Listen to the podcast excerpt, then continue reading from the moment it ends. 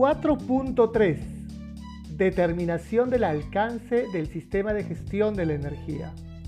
Declara la norma internacional que la organización debe determinar. Nuevamente la palabra determinar es detallar, caracterizar, especificar los límites y la aplicabilidad del sistema de gestión de la energía para establecer su alcance. El alcance será la delimitación, el campo de influencia que tendrá este sistema de gestión.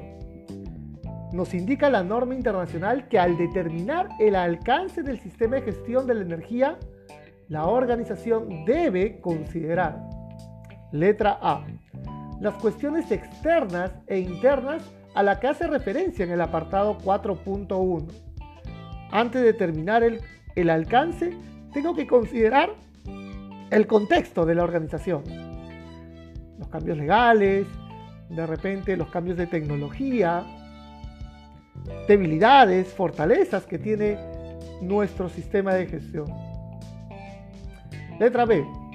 Los requisitos a los cuales hace referencia en el apartado 4.2, es decir, las exigencias de la comunidad, de los órganos jurídicos, órganos de gobierno, tus clientes, el dueño de la organización, entre otros. Se señala que la organización debe asegurar que tiene la autoridad de controlar su eficiencia energética, el uso de la energía y el consumo de la energía dentro del alcance y los límites por supuesto, cuando uno declara un alcance, tienes que tener poder de influencia, porque vas a asignar recursos. Se propugna que haya cambios, mejoras en ese radio de acción. La organización debe, no debe excluir ningún tipo de energía que esté dentro del alcance y de los límites.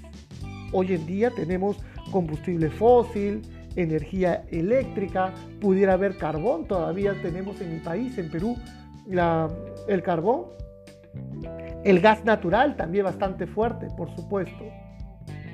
Y no vamos a excluir ninguno. Finaliza la norma indicándonos que el alcance y los límites del sistema de gestión de la energía se debe mantener como información documentada.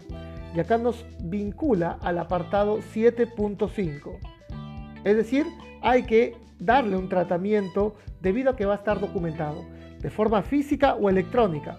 Tiene que ser accesible, hay que revisarlo, protegerlo, actualizarlo sin lugar a dudas. Tiene que estar legible y todas las características que nos señala en 7.5. Muy bien, queridos participantes, gracias por escucharnos.